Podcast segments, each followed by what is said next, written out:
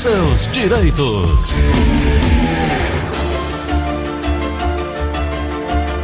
Notícia chegando que o auxílio doença, que é um assunto que interessa muita gente, principalmente porque a forma de atendimento mudou durante a, pand a pandemia do novo coronavírus.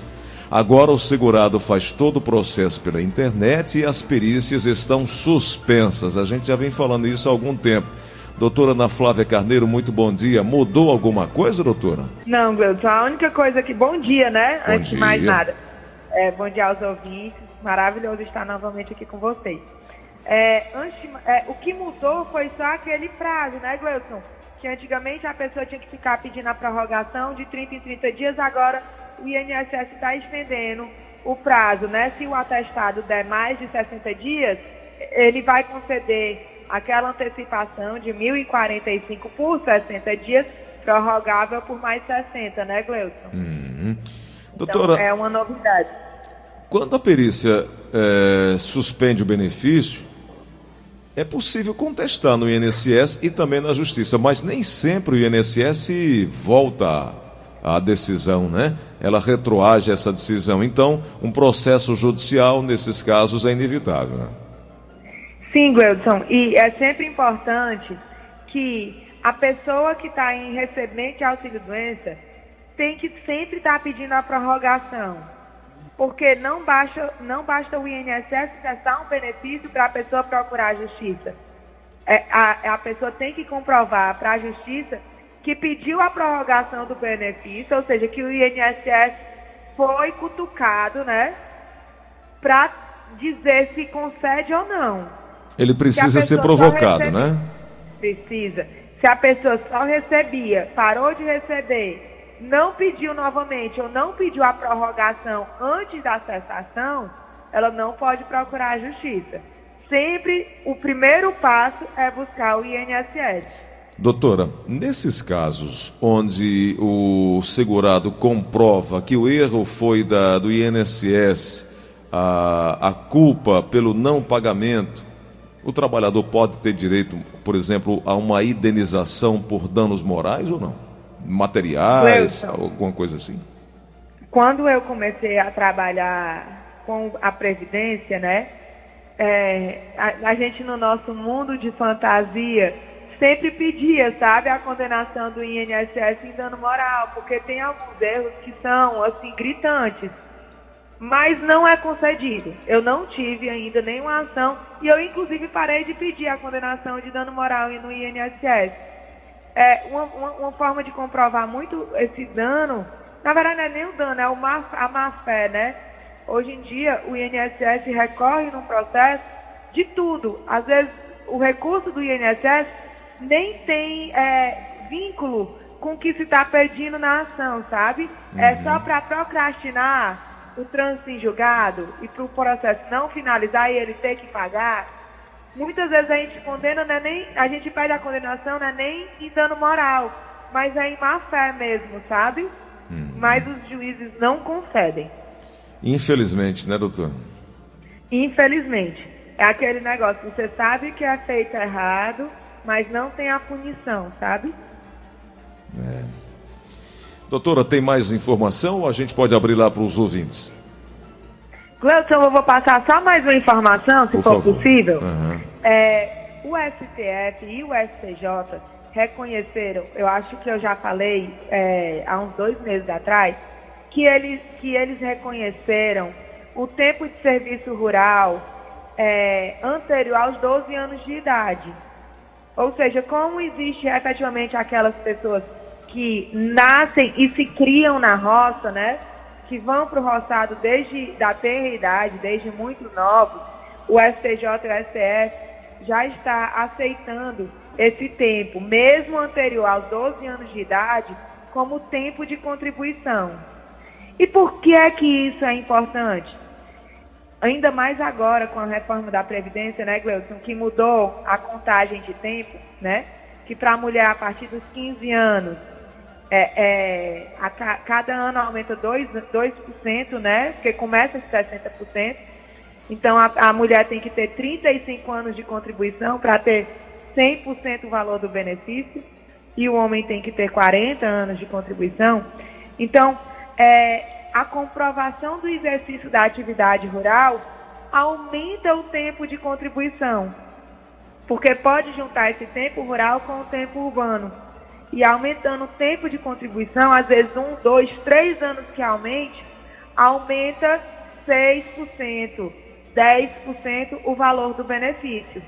Então, é sempre interessante, mesmo que a pessoa tenha exercido a atividade rural há muito tempo atrás, quando era muito novo, mas se está se aposentando por tempo de contribuição ou se está faltando algum período para completar o tempo de contribuição, é importante os ouvintes ficarem atentos que a atividade rural, mesmo quando criança, pode servir para aumentar o tempo de contribuição. Olha, tem uma pergunta aqui, doutora Ana Flávia. É... Esse mês de setembro de 20 está sendo descontado o salário de alguns aposentados do INSS. O valor correspondente é uma contribuição para o CONAFE, sem nenhuma explicação ao aposentado. Ninguém do INSS sabe nada sobre o desconto.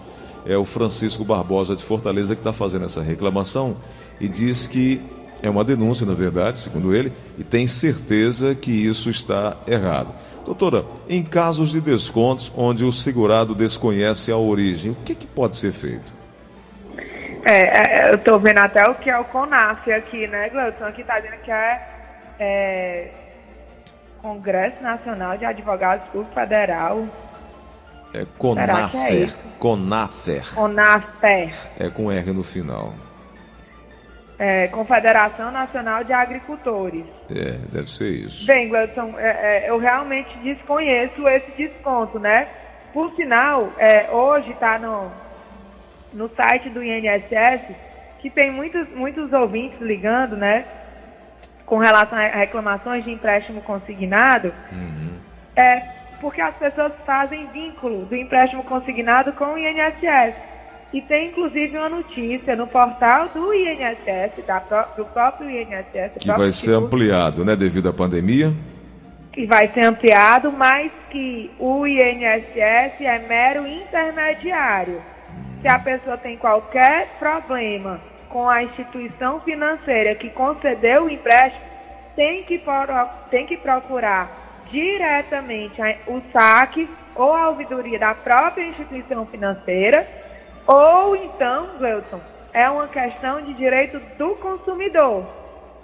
Né? Aí a pessoa pode procurar o PROCON, o DECON ou o próprio portal do consumidor, consumidor.gov.br. Doutora, tem uma outra informação aqui dizendo que o Instituto Nacional de Seguro Social autorizou a liberação de um recurso extra no valor de dois mil reais uma espécie de abono que é direcionado aos aposentados, pensionistas e segurados pelo benefício de prestação continuada, que é o BPC. A medida foi homologada através da sugestão legislativa, tem 15-2020, de autoria de Jefferson Brandão Leone, e que agora está em fase de análise pela Comissão de Direitos Humanos e Legislação Participativa do Senado Federal. O texto prevê o pagamento de um abono extra no valor de dois mil reais. Bom, é, ainda não, não, não foi oficializado e, e ninguém pode contar é com esse dinheiro agora, né? legislativa, né, Gleuton? É, mais um projeto é, aí que... É a, a mesma forma que está tramitando também o 14 uhum. Mas na prática ainda nada, né? Tudo ainda nada. Na, no papel. Nada de concreto. Tudo no papel. Uhum. Vamos aguardar.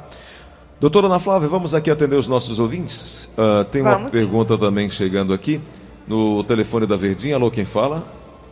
É Osmarina Bahia Gomes. Oi, Osmarina, bom dia. Qual é a pergunta? A pergunta que eu quero fazer, duas perguntas. Quando é com o INSS é aberto e também que eu sou agricultora, sou agricultora bem de criança, eu e meu marido. E nós somos aposentados pelo trabalhador rural, mas eu sou acamado eu tenho um parto. Eu quero saber se eu tenho direito de 25%. A senhora consegui... conseguiu entender, doutora? Sim. Primeiro sobre a reabertura das agências, né? Isso. Então, é, é, é, a gente falou isso semana passada, mas não custa relembrar, né, Gleuton? Uhum. É, é, as agências permanecem fechadas até o dia 11 de setembro, devendo ser aberta a partir do dia 14 de setembro, né? Sempre lembrando que essa data tem sido sempre prorrogada, né, Gleuton? Então, não é como uma data certa, né? Vai depender de, da próxima portaria confirmando se efetivamente vai abrir dia 14 de setembro ou se mais uma vez vão prorrogar e manter fechadas as agências. Perfeito. Com relação ao fato de ela ser aposentada rural, é, se ela for aposentada por idade, Gleudson, é, cai naquela dis discussão que está atualmente né, é, perante o STF, mais uma vez, se o acréscimo do adicional de 25% pode se estender para toda e qualquer aposentadoria, né? Porque era assim, todo e qualquer aposentado podia solicitar, desde que comprovasse a efetiva necessidade do auxílio de terceiros para realizar a atividade do dia a dia, né? Uhum. E aí, ano passado, janeiro do ano passado, o STF é, extinguiu essa possibilidade, decidindo que só poderia ser aplicado esse adicional efetivamente a aposentadoria por invalidez. E mais uma vez, após uma decisão do STJ que reconheceu essa extensão, é, esse assunto foi posto perante o STF e está para julgamento. Perfeito. Para mais uma pergunta aqui no show da manhã da Verdinha, alô, quem fala? É o daqui do Conspiração, o Gleison. Oi, meu irmão. eu queria perguntar, doutora, eu quis perguntar para o doutor, porque a minha mulher é acamada com AVC, né? Hum. É, eu sou aposentado por invalidez, né? E todo o movimento da minha mulher é nos meus braços, né? E o INSS mandou uma carta para mim, mandando dizer que o, o, o benefício deve estar suspenso, né? Está com cinco meses já, né? Eu queria saber, doutora, se tem como recuperar, não? Doutora. Bem, é, se o benefício dela está suspenso, tem que saber primeiro por que é que está. Na verdade, tem que saber primeiro qual é o benefício, né, Gleuson? Uhum. É que ela teve um AVC, está uhum. acamada, né? E estava recebendo um benefício. Isso. Tem que saber se era auxílio doença. É auxílio doença? Ela é, é, ela é acamada, ela é acamada há 5, 9 anos já, certo? Tá, mas é auxílio doença? Ah. É, né? É, são, é, são, é só um benefício, doença. Isso, ok. okay Deve ser tá o LOAS, tá... Isso. Pois né? não, doutora, pode então falar. tem que ver, porque às vezes o LOAS pode ser cancelado ou suspenso quando é, muda a renda per capita do grupo familiar. Então, efetivamente, Gleuton, é bom ele procurar ajuda para ver o que aconteceu e ver se tem solução para reativar o benefício. Tá. Mas se, se for por conta da renda, tem que averiguar e ver se essa renda de outra pessoa que mora na mesma casa integra ou não o grupo familiar, para poder pedir a reativação do benefício. Tem mais uma pergunta chegando aqui, agora no WhatsApp da Verdinha, vamos ouvir. Bom dia, Gleison Rosa, bom dia a todos. Gleison, eu queria fazer uma pergunta à doutora, que na outra vez eu fiz, mas me mandaram um contato, mas eu acho que que meu amigo não ligou. Bom, é o seguinte, ele tem 53 anos de idade e 25 anos de contribuição. Ele paga avulso como autônomo. É, o que eu queria saber quanto tempo falta para ele se apresentar. Meu nome é Elis Regina, moro aqui no Montese. Obrigada. Doutora. Pronto, Gleudo. Ela disse que o amigo dela tem 53 anos de idade e 25 anos de contribuição, né? Uhum. Se a lei não tivesse mudado, eu diria que faltaria 10 anos para ele se aposentar. Uhum. Como falta mais de dois anos, ele vai cair no pedágio de 100%, né? Então aí, se fosse por tempo de contribuição, faltariam 20 anos para ele se aposentar. Sendo que como ele vai atingir os 65 anos antes de atingir o tempo de contribuição que eu falei, hum. ele vai se aposentar daqui a 12 anos, com 65 anos de idade. Tá certo. Vamos para mais uma pergunta. Linha da Verdinha. A não ser, né, ah. Gleuton, porque ela falou aí que ele tinha 25 anos, mas ele era autônomo. Então, eu acho que já descarta essa possibilidade. Okay. Mas tem a questão da aposentadoria especial, né? Para quem trabalha com agentes físicos, químicos ou biológicos que pode se aposentar até, até novembro do ano passado com 25 anos de contribuição. Ok. Na linha da Verdinha, alô, quem fala? Alô, bom dia. Bom dia. Quem fala? Tudo bom, Luiz Rosa? Tudo jóia. seu programa, viu? Opa, muito obrigado. Principalmente com o Raimundo Doido, viu? Eu dou mais valor. Obrigado. Oi, sim, meu amor. Eu queria fazer uma pergunta à doutora. Ah. E o meu perguntar. irmão, ele está com dois anos que está aposentado por validez, né? Que até em 2010 ele ficou doente, aí ficou seis anos apresentada como auxílio doença e passou 2018 a validez. Eu queria me informar com ela se ele tem direito ao FGTS dele e por que, que ele não recebe o PIS. Doutora. Aí é trabalhista, né, Gleuton? Ela é. quer saber FGTS e PIS, né? É. É, aí eu não sei não. Tem problema não. A gente encaminha para ela um especialista para ajudar nesse, nesse aspecto. É. Vamos para mais uma pergunta para a gente já fechar aqui. Alô, quem fala? Ribamar, Montese. Diga, meu amigo Ribamar, qual é a pergunta? Eu, tô, me encostei, eu passei aqui quando no benefício, há dois eu estou aposentado, vai fazer agora em novembro. Mas a minha empresa não deu baixo na minha carteira, diz que eu posso voltar um dia. Só que eu estou aposentado mesmo, já mudei até de cartão, de banco a mandar empréstimo para mim, e banco. O que é que o senhor quer saber? E o que é que o senhor quer saber? Quer saber se, se, a empresa ela, ela pode ficar com a minha carteira sem dar baixa, que a minha carteira não foi dado baixo. É trabalhista é também, é trabalhista também, e a gente às terças-feiras fala sobre o direito trabalhista. A Línia vai contactar com o senhor aí na linha. Tem mais uma pergunta chegando aqui, alô, quem fala? Oi, doutora. Só uma observação para o seu Ribamar, é porque efetivamente a aposentadoria por invalidez ela não é um benefício é, que não passe por é, revisão.